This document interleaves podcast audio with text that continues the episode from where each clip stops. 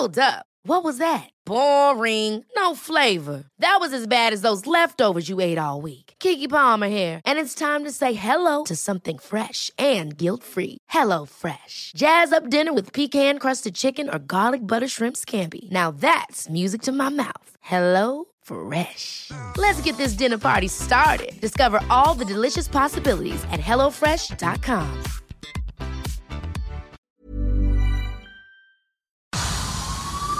El Heraldo Media Group presenta Periodismo de Emergencia con Arturo Rodríguez, Hiroshi Takahashi y Roberto Aguilar. Con las reglas del oficio.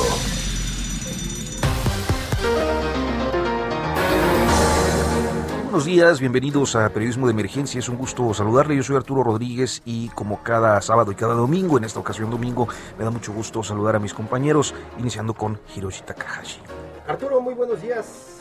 Roberto, Nacho, Mónica. Y bueno, tenemos una falla en un micrófono, pero Roberto Aguilar, buenos días. Ahorita. ¿Qué tal compañeros? Muy buenos días. Gracias por una emisión más de Periodismo de Emergencia. Ignacio Rodríguez Reina, bienvenido. ¿Qué tal Roberto? ¿Cómo estás? Muy buenos días. Aquí ya arrancando con todo. Hiroshi, ahora sí ya, manifiéstate. Muy buenos días. Bueno, pues vamos pues con Mónica Reyes a Futuro Próximo. Futuro Próximo.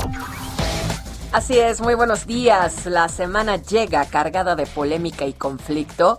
En los hechos se trata de la última semana de campaña, dado que el proceso electoral se realizará el 6 de junio. En el escenario concurre la cancelación de registros de candidatos aún pendientes de resolverse, denuncias por ilegalidad contra candidatos que en el caso concreto de Nuevo, León se atisba pueden ser judicializados aparición de propaganda negra y, sobre todo, definiciones de la autoridad electoral sobre intromisiones gubernamentales, señaladamente del presidente López Obrador. Faltan dos semanas para las elecciones. Le recomendamos permanecer atento a la, a la última encuesta electoral capitalina que mañana lunes publica el Heraldo Media Group, así como a la encuesta sobre las 15 gubernaturas que se publicarán el viernes 28.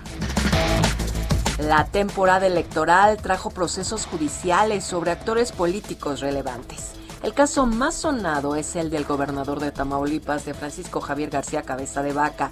Hay expectativas sobre el cumplimiento o no de la orden de aprehensión contra el gobernador y la muy probable presentación del caso de desafuero en la Cámara de Diputados contra el hermano del mandatario, el senador Ismael García Cabeza de Vaca.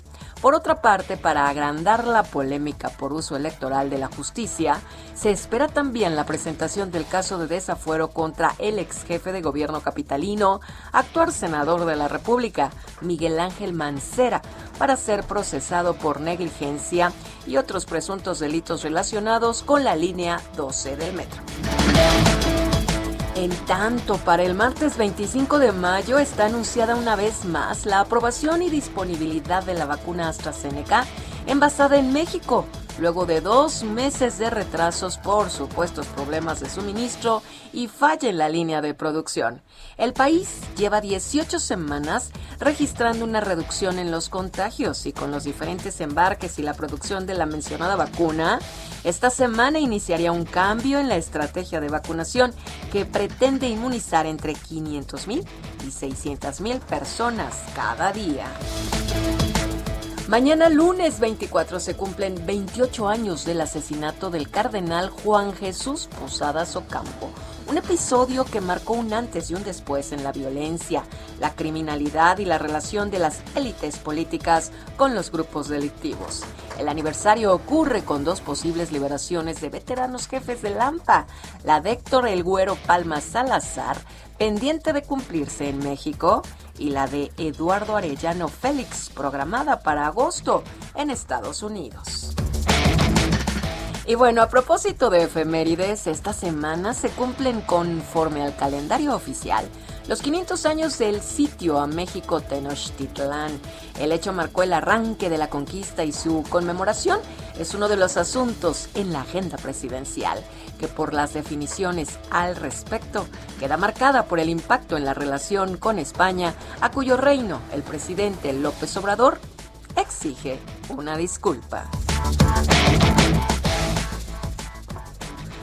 Muchas gracias a Mónica Reyes, como siempre, por este avance de la agenda que presentamos los domingos en la sección Futuro Próximo.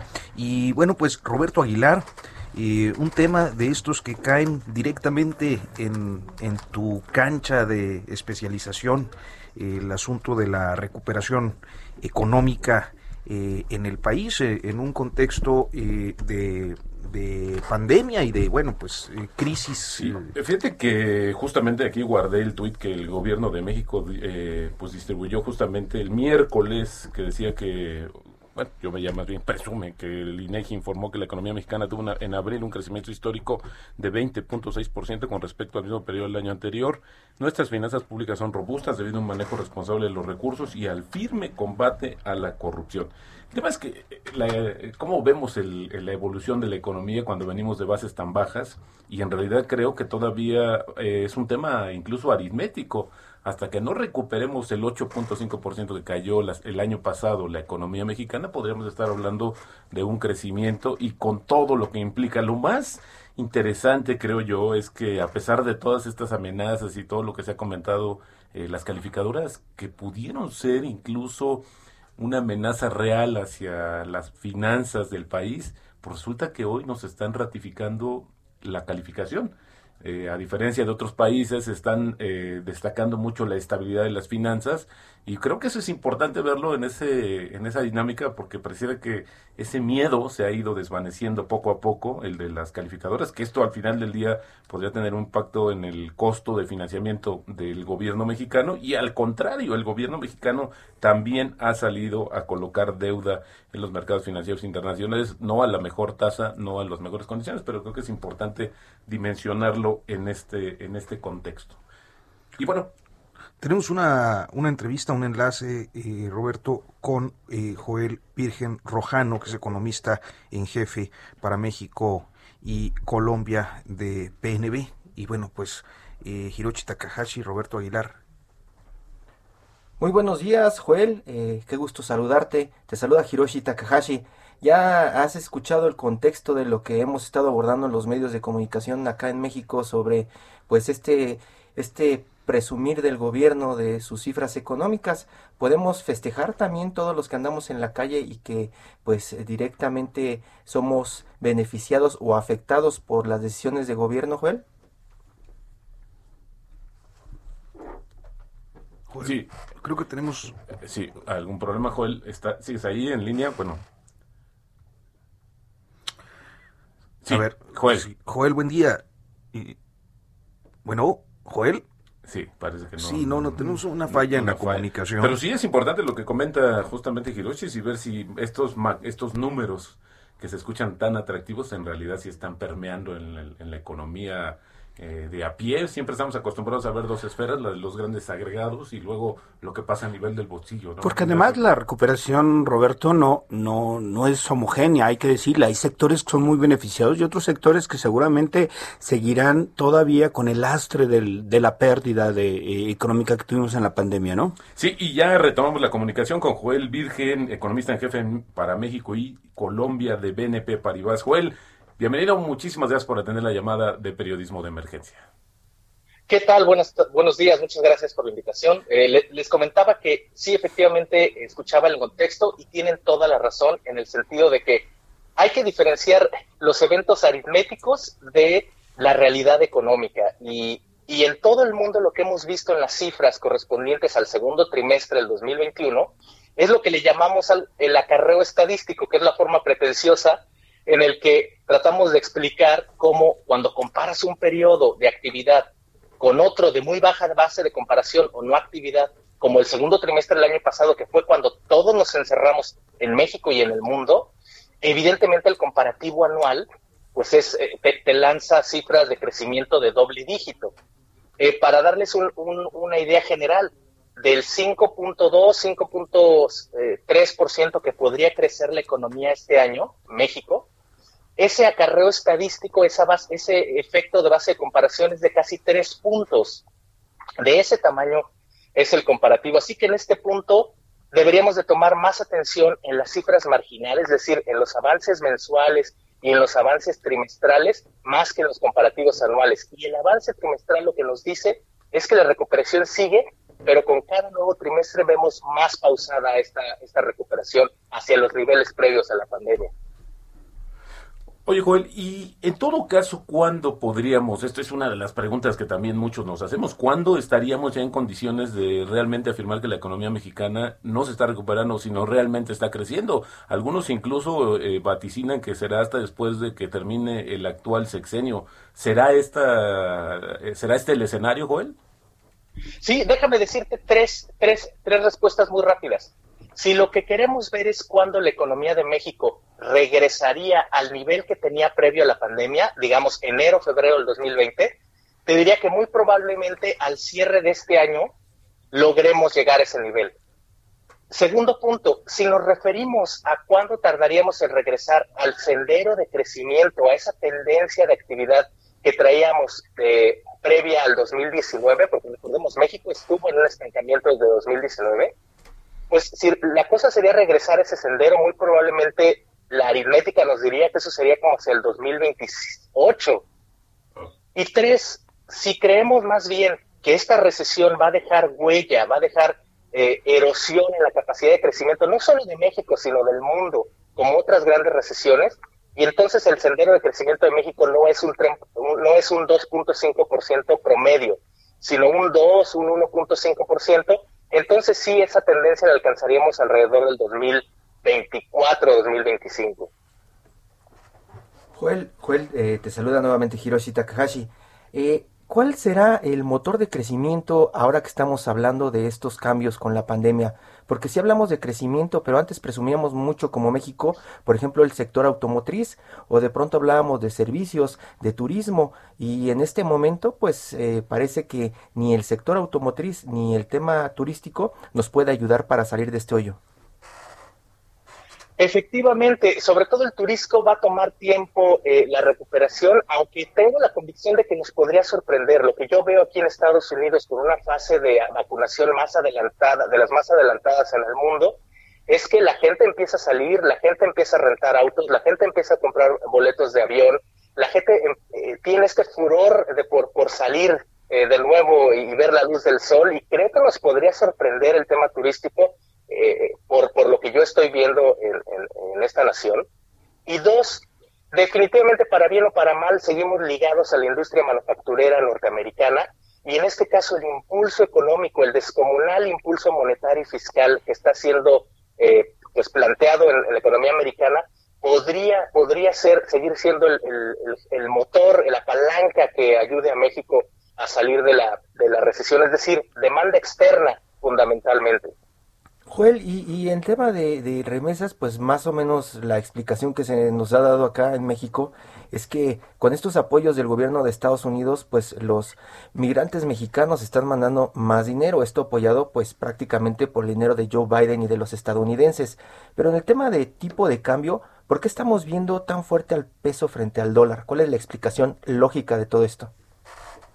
Bueno, recordemos que cuando hablamos del tipo de cambio, eh, a mí me llama mucho la atención la obsesión que tenemos con seguir los movimientos del tipo de cambio diario y diario.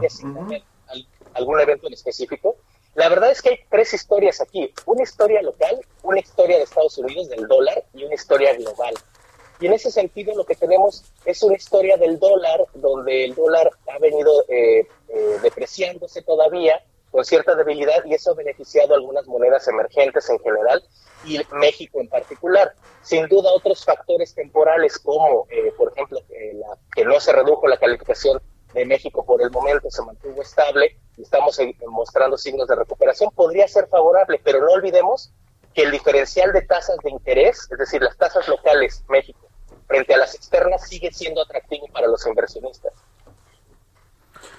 Sí. muy buenos días, Joel. Te saluda Ignacio Rodríguez. Oye, eh, te estaba escuchando y bueno, eh, la explicación que nos estabas compartiendo sobre, bueno, en realidad que representan estas cifras que más que nada pues son aritméticas, ¿no?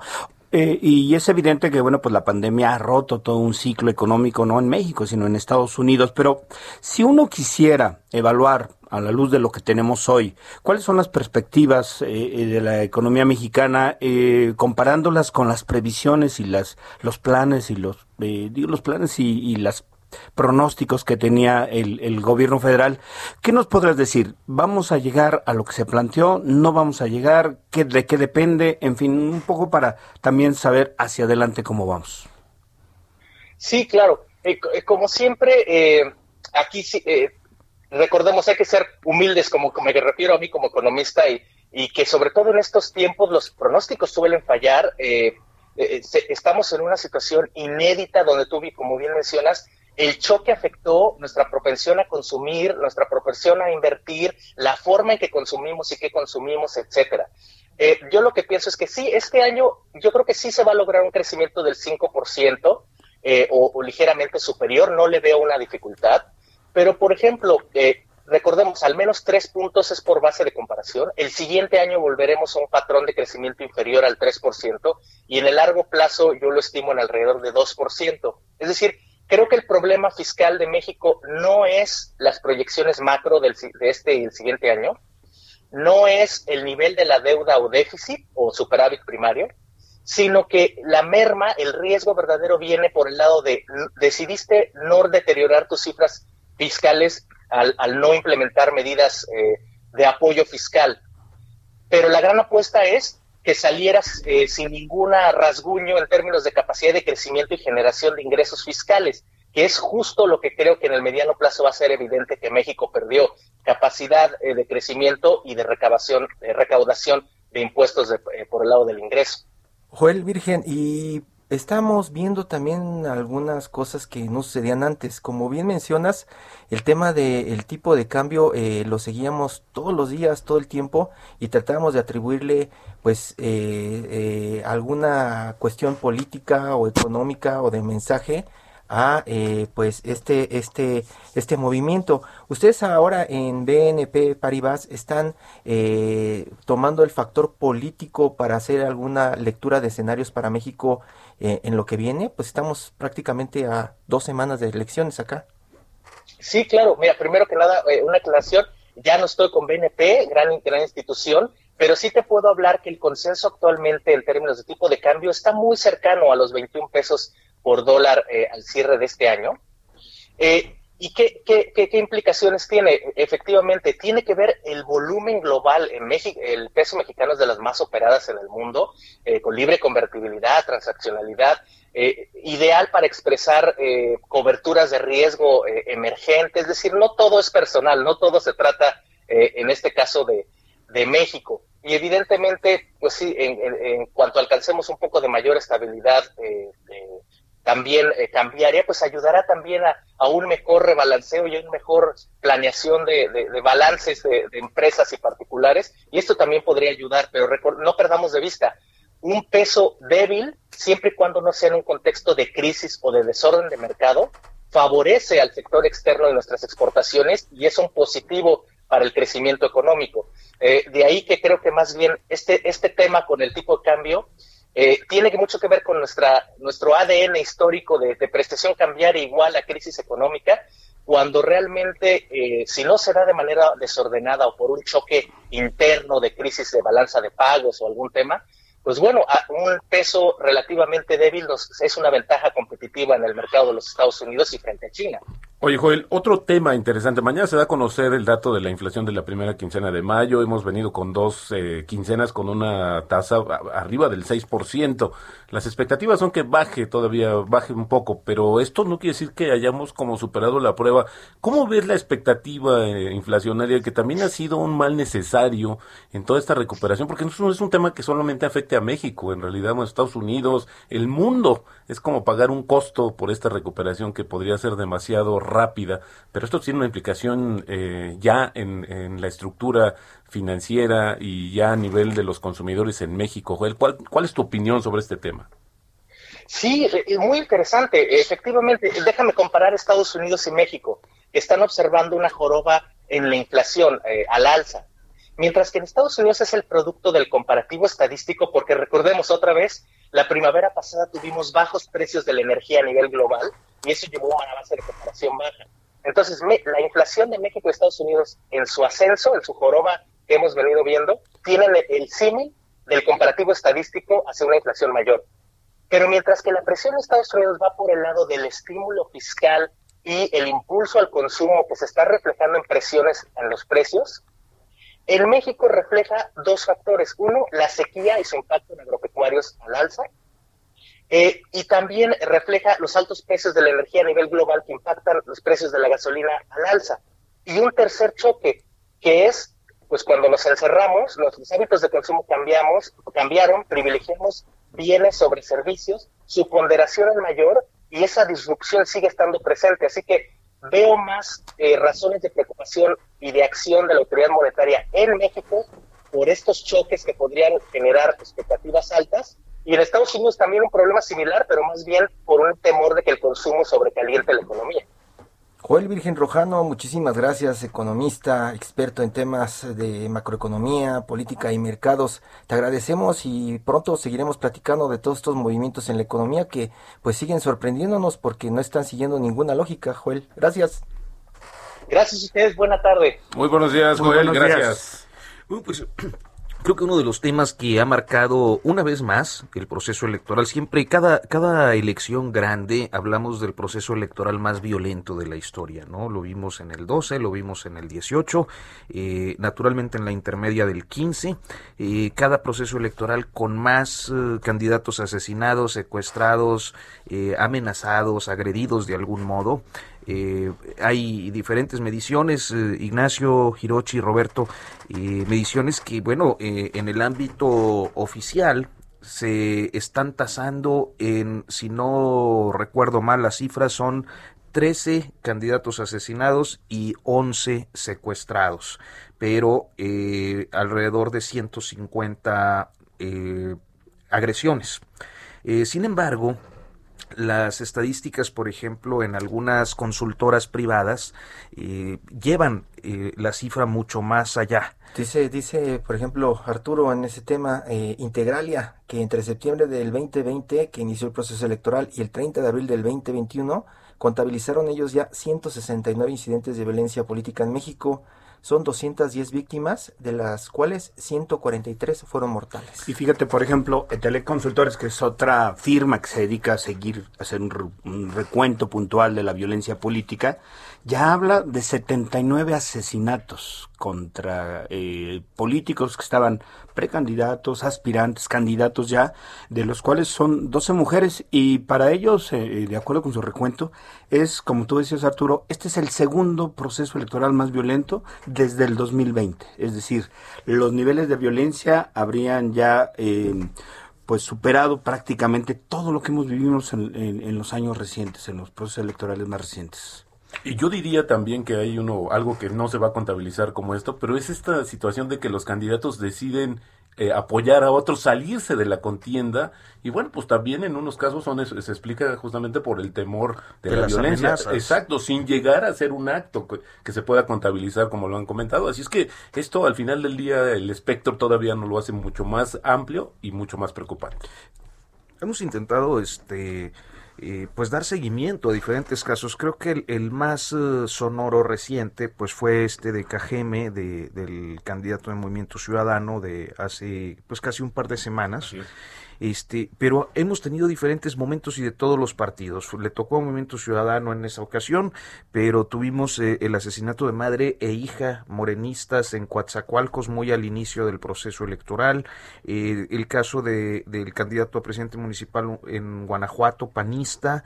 Es decir, ha sido una, una etapa y, y, el impacto me parece que a veces no se logra dimensionar, sobre todo en la Ciudad de México, eh, el impacto regional, el impacto en las comunidades es muy severo, muy fuerte. ¿no? bueno, por supuesto, la verdad es que en algunas comunidades pequeñas, medianas, eh, estas amenazas, pues eh, significan que básicamente se rinde la plaza, es decir, que aquellos grupos violentos ligados con el crimen organizado o con grupos políticos cacique, cacicazgos regionales, en realidad queda esa plaza a merced de grupos que por supuesto pues lo único que buscan es favorecerse de ocupar las posiciones políticas para hacer pues eh, eh, agrandar su, su esfera de influencia económica, política, social.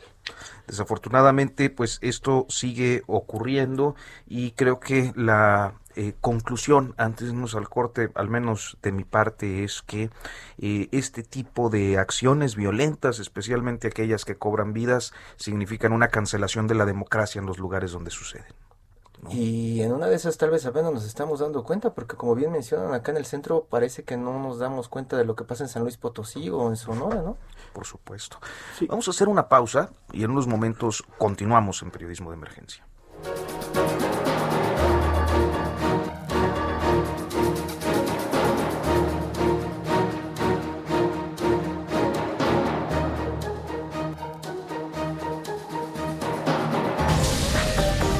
En un momento continuamos. Periodismo de emergencia. Regresamos con las reglas del oficio. Continuamos en periodismo de emergencia, son las 10 de la mañana con 30 minutos y bueno, pues eh, tenemos otros temas que vamos a abordar rápidamente, pero ahora que mencionábamos eh, pues la situación de las diferentes localidades, Ignacio, eh, pues es importante luego saludar también a quienes nos hacen el favor de escucharnos a lo largo de la República. Sí, la verdad es que no, no lo habíamos hecho, pero bueno, yo creo que vale la pena comentar y mandar un saludo a la gente que nos escucha desde pues Colima, en Monterrey, en, en Tijuana, eh, Acapulco, en fin, estamos aproximadamente en 30, 40 estaciones, Hiroshi. Sí, y también eh, sería bueno mandar saludos a nuestros amigos de Tampico, Tapachula, Tehuantepec, Tepi, Tustla Gutiérrez y Villahermosa. Un saludo de verdad de todo el de parte del equipo de periodismo de emergencia. Gracias por el favor de su sintonía. Pues bien, no sé, Hirochi, ¿quieres pues, pues, pues eso que estamos platicando de, del tema que parece que no vemos más allá de lo que tenemos enfrente, por lo menos sucede en el tema político, y pues por eso que hicimos platicar hoy de lo que está pasando allá en la franja de Gaza, ¿no? Uno de los temas que dominaron en las últimas semanas. En las últimas semanas, y es que es un tema siempre, la franja de Gaza, eh, el conflicto eh, de la eh, yo luego no sé cómo a veces cómo expresarlo porque el, de la ocupación palestina y entonces me pueden brincar y decirme oye no no puedes decir ocupación es un o viceversa no está, está, está precisamente para platicar de eso Israel López editor de Orbe la sección internacionales del Heraldo de México. Israel, Israel López, pues este es un experto en este tema, incluso anduvo por allá estudiando eh, pues un, tiempo y conoce muy bien lo que se puede decir y lo que no, porque como editor desde hace muchos años de secciones internacionales, le ha tocado los reclamos de ambos bandos. Israel, buenos días, Israel. ¿Qué tal? Buenos días, Hiroshi. Te saludo con gusto. ¿Cómo estás, Israel? Te habla Arturo Rodríguez. Fíjate que, eh, bueno, pues eh, este conflicto que va y viene eh, década tras década, siglo tras siglo quizás, en esta ocasión creo que ha quedado marcada una vez más por algo que en el caso palestino me parece muy llamativo y es como una buena imagen de, lo palestino frente a lo israelí podemos partir de esta premisa, Israel. ¿Qué tal, Arturo? Te saludo también con mucho gusto. Eh, buen domingo. Pues mira, eh, realmente ya Hiroshi señalaba que por allá estuvo el tiempo y precisamente el curso eh, en Israel fue para eso, ¿no? Decía que los palestinos, digo, es la parte de explicación israelí, que los palestinos utilizaban mucho las imágenes escandalosas, de alguna manera modificadas de acuerdo a los israelíes para pues provocar hacia todo el occidente y, el resto del mundo pues que eh, pues estaban siendo masacrados no asesinados no pero pues también hay la otra parte no la digo yo lo veo desde la otra perspectiva el movimiento para la resistencia islámica jamás el movimiento palestino que gobierna de facto la franja de Gaza pues siempre tiene ayudas no porque son asentamientos hay que recordar que no es un estado eh, y entonces esas ayudas internacionales ellos en lugar de emplearlas en programas sociales en educación y demás, pues las invierten en armamento y pues ya nos pudimos dar cuenta, ¿no? Finalmente, eh, eh, quizá no hicieron tanto daño como sí los ataques selectivos de Israel, pero pero las ofensivas de, de, Hamas, Hamas son muy, muy fuertes, ¿no? Utilizaron casi 4.000 cohetes, pues ahí te habla de que se está invirtiendo el dinero que reciben por parte de, de la comunidad internacional, ¿no? Israel, ¿cómo estás? Muy buenos días. Te saluda Ignacio Rodríguez. Oye, de, escuchándote, yo creo que valdría la pena para que toda la gente que nos está escuchando, pues tener mucha claridad, ¿no? Este, eh, me parece que habría que tener elementos como muchísimo más sólidos para decir que la ayuda internacional la utiliza eh, el Estado palestino, que sí hay un Estado palestino. Otra cosa es que no lo reconozca Israel, pero sí hay un Estado palestino, ¿no? Y este, me parecería que tendríamos que tener muchísimo más elementos como para decir que la ayuda internacional se dedica a comprarle estos cohetes que utiliza Hamas. Segundo punto, me parece que sería muy importante distinguir. Una cosa es Hamas, que en efecto es una organización que recurre a, la, pues, a la vía armada, y otra es el pueblo palestino. Y, y me parece que es innegable por todo lo que hemos visto, digo, no solamente a través de una agencia, yo creo que hay una decena o centena de imágenes que no pueden negar por más que uno quisiera atribuirle un hecho propagandístico, no puede negar que hay muertos y muertos y muertos y muertos del lado palestino y destrucción, ¿no? Entonces, sí, sí, me parece que en un análisis más equilibrado, con más, eh, habría que verlo con más perspectiva y no solamente comprar la idea de, de, una de las partes, ¿no? Es un problema complejo, es un problema en el que siempre se causa polémica, pero sí, sí me parece que hay que verlo con un espectro muchísimo más amplio y con muchísimo más cuidado con respecto a quizá lo que uno, a lo que uno sostiene o pone como tesis, ¿no? Bueno, mire Ignacio, sí, te saludo con gusto también, no, no tengo ninguna preferencia por los israelíes o los palestinos, primero lo aclaro, eh, solamente pues de acuerdo a lo que he vivido, por ejemplo, ha habido eh, que he cubierto eh, o que he estado al pendiente de ello ha sido, por ejemplo, las ofensivas en 2008, las ofensivas en 2012 y 2014, todas casi con el mismo patrón, eh, ofensivas de un lado de otro, y tú ves los pueblos palestinos, por ejemplo, yo que estuve ahí en Gaza, pues ves la pobreza extrema, ¿no? O sea, no estoy refiriéndome solo a lo que dicen las ONGs o los organismos internacionales, es que también lo que te fijas, pues es que, por ejemplo, eh, si tú ves un asentamiento israelí, es una, un desarrollo urbano bastante, bastante importante, uno de los de las ciudades que te parece, digamos, Santa Fe, eh, aquí en México. Eso es un asentamiento irregular en Israel y en Palestina, pues la situación es diferente, ¿no? Sí, también mucho, porque Israel los tiene bloqueados económicamente desde hace al menos 15 años, por lo menos en Gaza, y ahí pasaría al otro punto.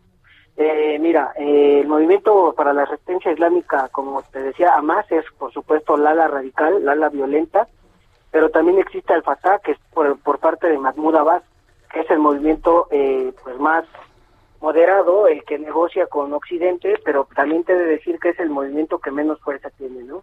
Precisamente es uno, creo que de las causas que ahora están provocando o que provocaron estas nuevas eh, ofensivas de ambas partes, y me parece que el movimiento para la resistencia islámica, además, eh, estaba eh, pues picada por su por su forma de actuar.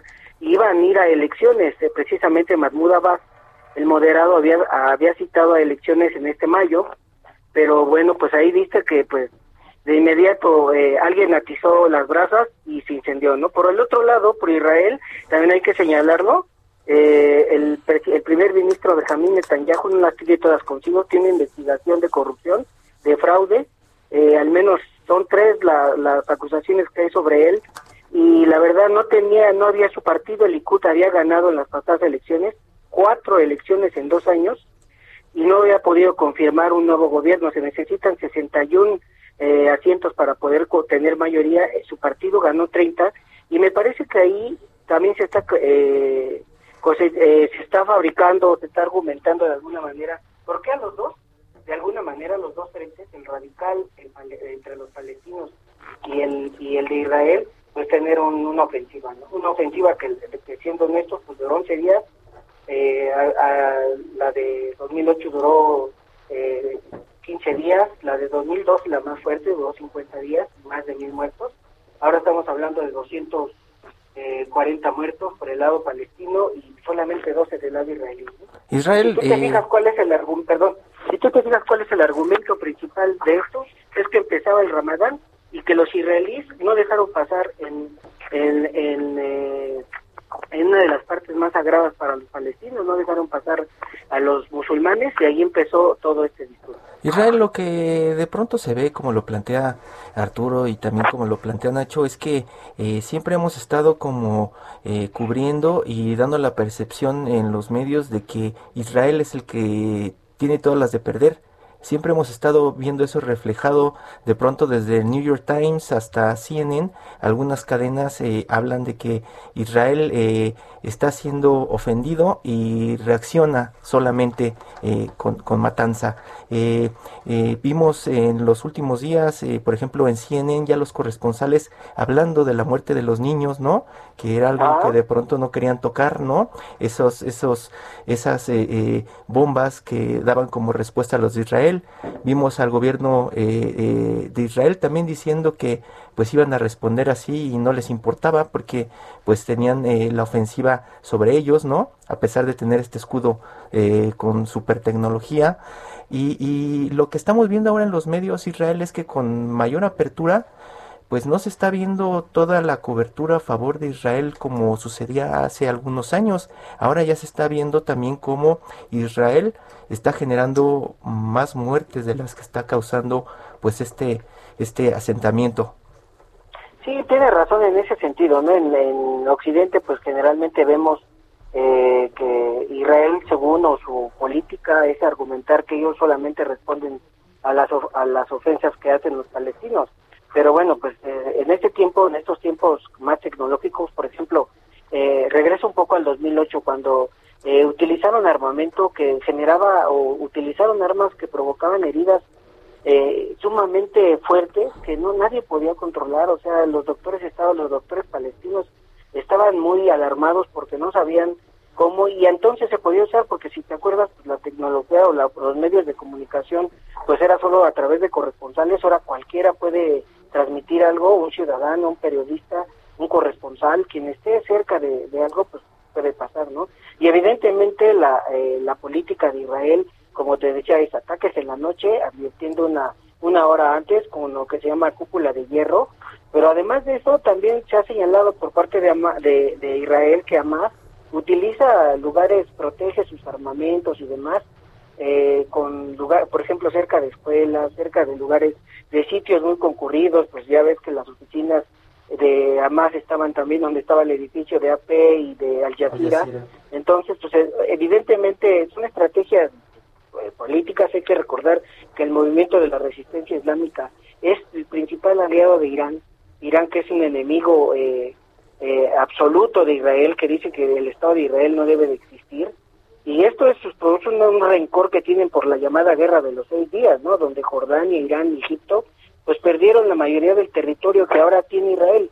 Que Israel es otro de sus reclamos, que es uno de los países más angostos y más pequeños del mundo, y de ahí sus asentamientos robando el espacio a los territorios palestinos, Que aunque, eh, como decía Ignacio, no sé si es Ignacio Arturo, eh, pues sí se ha reconocido inclusive por la ONU el Estado palestino, pero no se ha concretado, ¿no? Porque precisamente eh, los palestinos quieren que Jerusalén del Este sea su capital y pues evidentemente eh, Israel también quiere que Jerusalén sea su capital, ¿no? Tan es así, hay que recordar que en la era de Donald Trump, eh, Donald Trump cambió su sede diplomática de Tel Aviv a Jerusalén.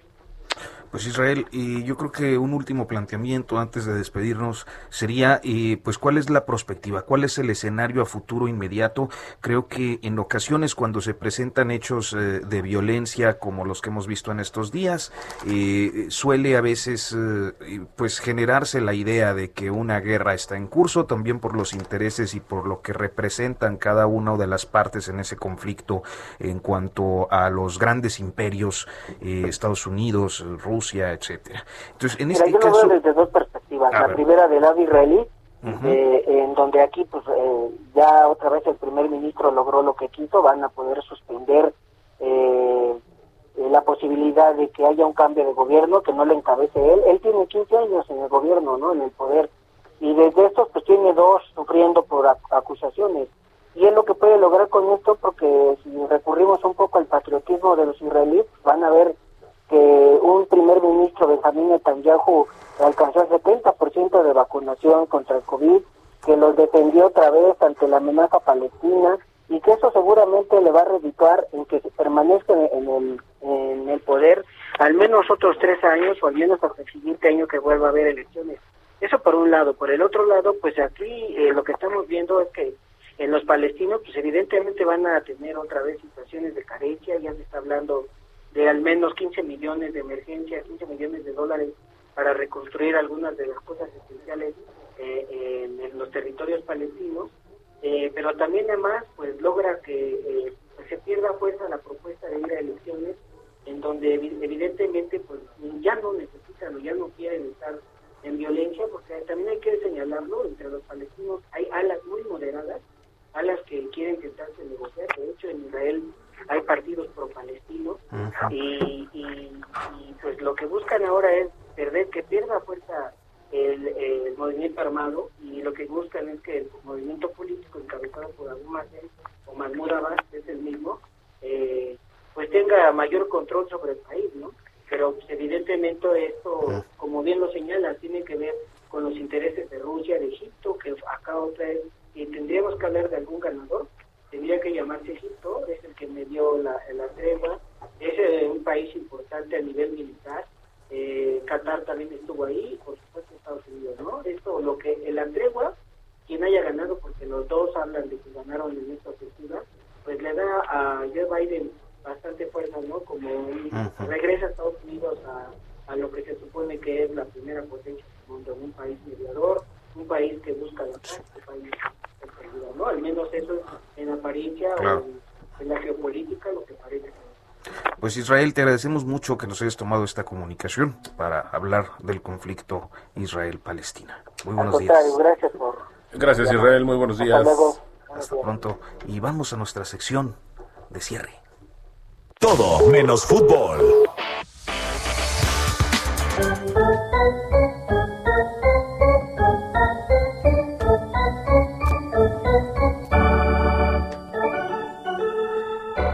Katia López, nuestra colega que nos tenía un poco abandonados. ¿Cómo estás?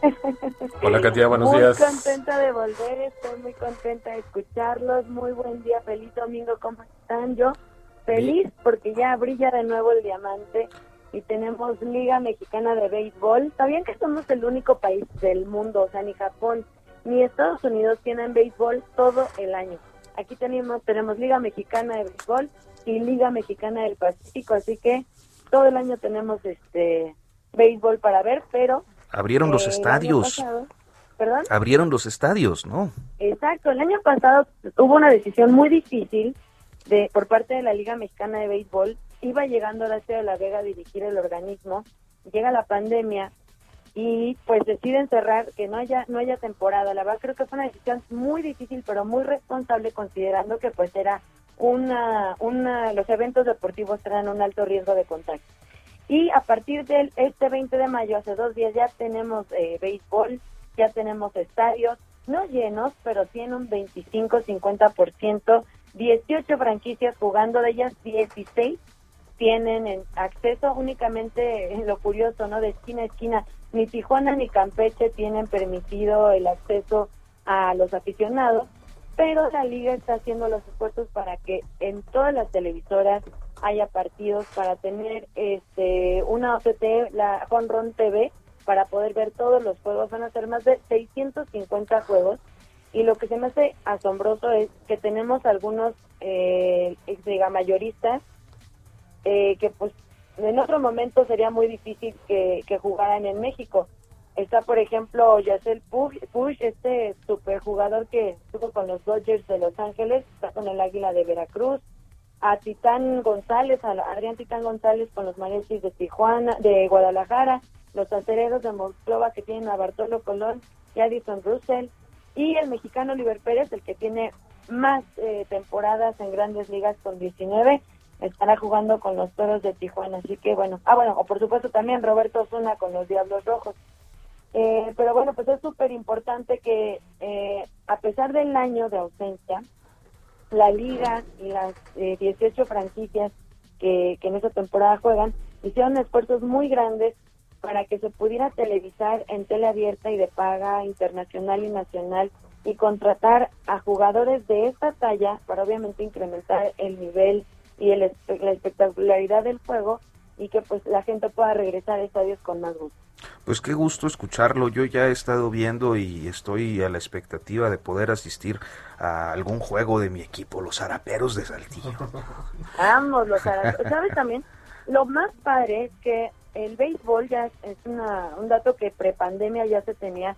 Es el deporte en México más familiar, es el que más familias asisten porque es muy seguro, al que más mujeres también van a los estadios ahí no hay de que barras o petardos o violencia, o sea, esas cosas no pasan en el béisbol. Es más civilizada la, el público beisbolero. Pues están durmiendo ahí. El, fíjate, a mí me, dice Hirochi que están durmiendo, pero oye, es interesante este dato de los ligamayoristas en Liga México, porque estábamos acostumbrados a que por, eh, supongo que conveniencia de temporada, venían los ligamayoristas más a la Liga del Pacífico que a la mexicana, ¿no? Sí, claro, eso, eso es lo importante, o sea, que los equipos y la liga misma estuvieron dispuestos a desembolsar, aun cuando el año pasado no hubo ingresos. Imagínate traer a Yacir Push o traer a Titán González a que jueguen en verano aquí.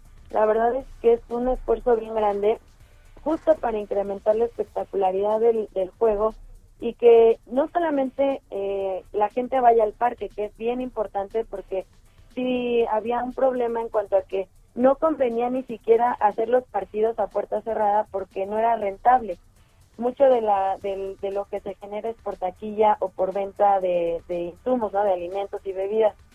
Pero ahora con la nueva estrategia que tienen es posicionar el béisbol, aunque no vayas al estadio, poderlo ver en televisión o en esta aplicación, en esta OTT que es eh, creo que pagas como 70 centavos por partido por más de 650 partidos y aparte puedes ver bloopers, entrevistas, un montón de cosas especiales eh, que hacen que, el aficionado, aunque no pueda estar en el estadio, pueda disfrutar de los partidos de su equipo y de, todas las otras 17 franquicias a las que no le vaya. Y pues se, reincremente, no vuelva a regresar este, este, esta afición por el béisbol que como que un poquito había como caído, pero vemos que cada vez en más este, estados del país pues ya está regresando. Katia López te saluda Hiroshi y, y, también eh, hemos visto que regresa el béisbol de la mano del presidente de México porque es uno de los principales fans de este deporte, ¿no? Bueno, pues está feliz ahorita, sí, sí, por todos lados. Ya ves que se baja a batear este donde se, se baja donde puede macanear, como dice, ¿no? Sí, sí canal querido Hiroshi, buen día, me alegra mucho escucharte. Sí, pues eh, fíjate que creo que también es, eh, eso es un, eso es todo un tema, ¿no? Siempre ha habido presidentes con preferencias en deportes, ¿no? Miguel Alemán fue uno de los más, porque le encantaban los coches y, y este, y practicaba varios deportes. Adolfo López Matías, que fundó el Consejo Mundial de Boxeo, Enrique Peña Nieto, que le gustaba correr. Eh, a cada uno le ha puesto como cierto toque. Algunos no son muy deportistas, pero otros sí lo han demostrado. Y en este caso, Andrés Manuel López Obrador sí es un evidente fan del béisbol eh, y como que sí procura apoyarlo. Creo que hasta hizo algunos, este, algunos movimientos, ¿no? Para que se juntaran los equipos en la Liga del Pacífico y se pudiera jugar el torneo. Pero creo que lo más importante o lo positivo de ello es que eh, ha convocado en diciembre del 2019 convocó a empresarios y también a dueños de equipos y ligas, a todo el mundo le pidió como que sumaran esfuerzos porque este año, por primera vez, México va a debutar en un torneo olímpico de béisbol. Y decían, bueno, si vamos a debutar, la meta sí sería lograr algo importante si tenemos a tantos jugadores que se pueden exportar. Por ende, digamos que es como que una de las, de las prioridades es que México gane medalla en los Juegos de Tokio 2020 con el béisbol. Oye, Katia, y perdón que te interrumpa, es que justo antes de que se, eh, estamos empezando a tener ya en la recta de salida, oye, para la gente que quiere ir a los partidos, es muy importante también saber con qué eh, precauciones y medidas de seguridad y de salud van a asistir, porque bueno, pues no está exento el, tema de que uno se puede contagiar. ¿ah?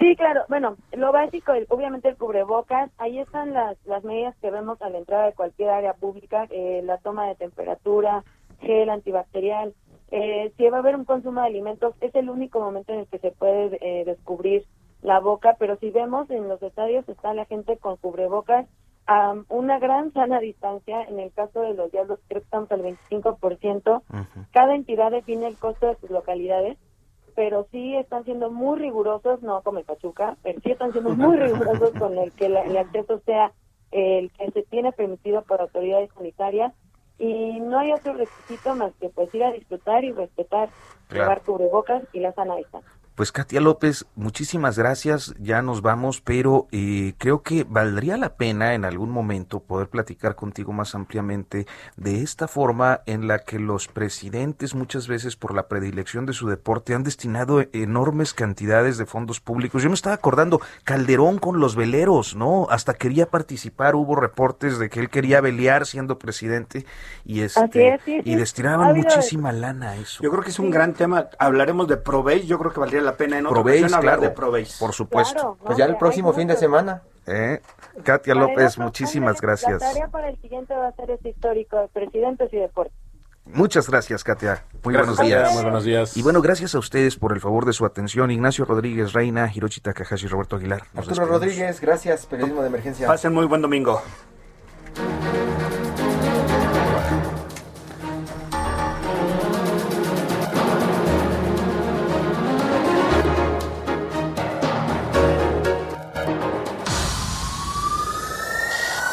Esto fue Periodismo de Emergencia. Con las reglas del oficio.